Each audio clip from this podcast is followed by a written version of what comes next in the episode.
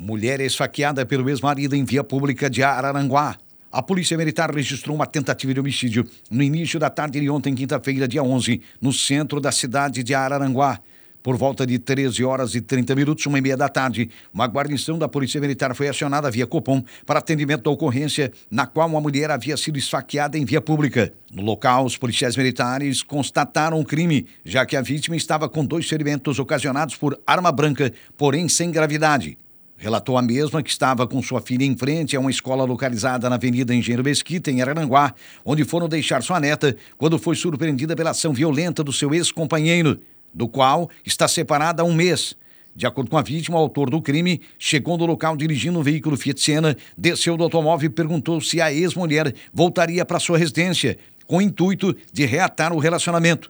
Imediatamente, a mulher declarou que não aceitaria foi quando o agressor mostrou uma arma de fogo na cintura e logo após sacou uma faca de trás das costas e desferiu vários golpes contra a vítima, atingindo a região do abdômen e o antebraço. Segundo ela, os dois entraram em luta corporal e sua filha lhe auxiliou, repelindo as agressões. Durante a luta, o mesmo deixou cair a faca no chão e fugiu do local logo após o crime, tripulando o seu veículo.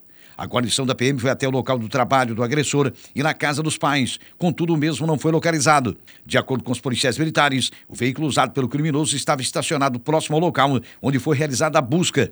A polícia militar apreendeu a faca usada no crime.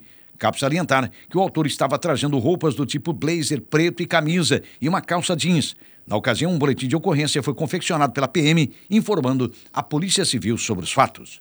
Homem com quadro de hipotermia socorrido por cabo da PM na Sanha do Marco. As fortes chuvas que caíram na nossa região e provocaram enchentes e alagamentos provocou ocorrência no início da noite de ontem, quinta-feira, dia 11, no interior de Araranguá. A guarnição dos bombeiros usou equipamentos para evacuação de pessoas que estavam ilhadas no interior de um veículo Renault Duster nas imediações do bairro São Marco por volta de 19 h 20 de ontem. Os socorristas usaram a viatura auto-resgate, que foi conduzida em apoio um bote inflável, além de uma moto aquática. Conforme os bombeiros, o condutor tentou fazer a travessia pela via, mas a água acumulada pela enchente reteve o veículo. Os bombeiros percorreram aproximadamente 3 quilômetros até chegar ao local. Junto às vítimas estava o cabo da Polícia Militar, Elianar Farias, lotado em Maracajá, dando suporte às pessoas. O mesmo relatou ter usado um bote de alumínio de um morador local, deslocando a remo a uma distância de cerca de um quilômetro. A guarnição dos bombeiros removeu do local um total de três vítimas, sendo que uma delas houve a necessidade de transporte ao hospital regional por apresentar um quadro de hipotermia.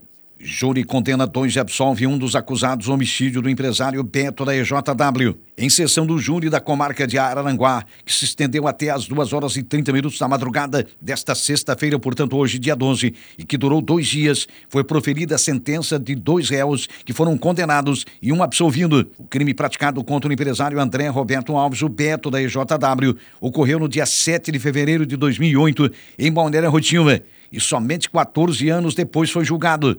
No final do julgamento, os jurados absolveram Mariel Alves da Cunha e condenaram Daniel Alves, um dos executores do homicídio, e Jorge Assir Cordeiro, o mandante, a 16 anos de reclusão cada um.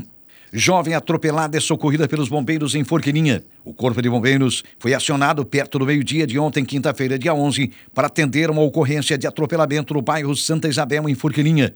No local, a guarnição encontrou uma jovem menor de idade, apresentando um corte contuso no crânio e suspeita de fratura na perna direita. O veículo que atropelou permaneceu no local da ocorrência.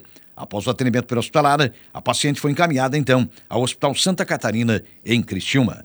Polícia Federal faz nova operação contra a fraude bilionária envolvendo criptomoedas. E pai que matou o filho é condenado em Criciúma.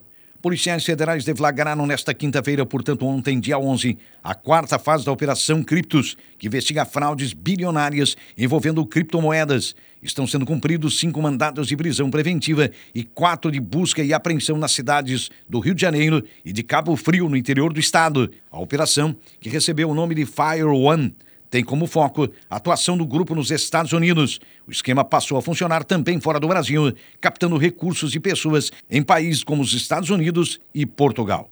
Nos Estados Unidos, o esquema foi comandado por um homem que fugiu do Brasil com um passaporte falso devido a uma condenação prévia por tráfico internacional de drogas. O esquema, segundo a Polícia Federal, usava documentos falsos para justificar depósitos em contas bancárias nos Estados Unidos. A investigação constatou depósito de criptoativos lastreados em dólar americano na conta do homem apontado como líder da organização. Alvos da ação de ontem, que estão nos Estados Unidos, foram incluídos na lista vermelha da Interpol.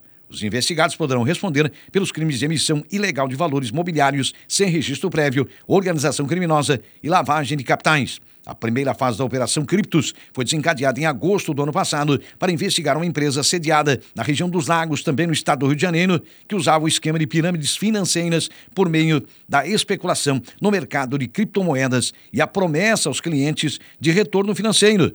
Mais duas fases foram executadas no início deste ano, nesse caso a Valeta, em fevereiro, e a Bética, em março.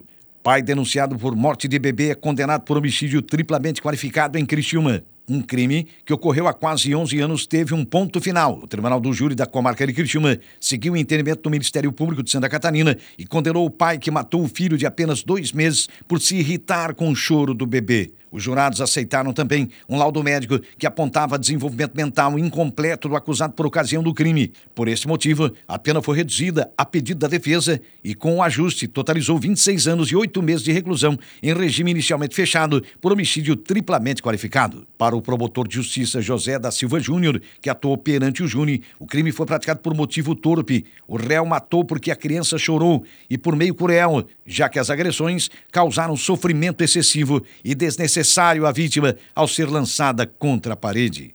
Além disso, o crime foi praticado com recurso que impossibilitou a defesa da vítima, que tinha apenas dois meses e 14 dias de idade, um bebê, e estava sozinha, sem outras pessoas que pudessem protegê-la. O Ministério Público é um defensor da vida. Atos contra a vida despertam sim a vocação do Ministério Público em dar uma resposta para a sociedade, em especial a vida de uma criança em defesa de um recém-nascido que foi injusta e covardemente morta e que deve, a partir de agora, ter o autor do fato responsabilizado e condenado, ressaltou o promotor de justiça.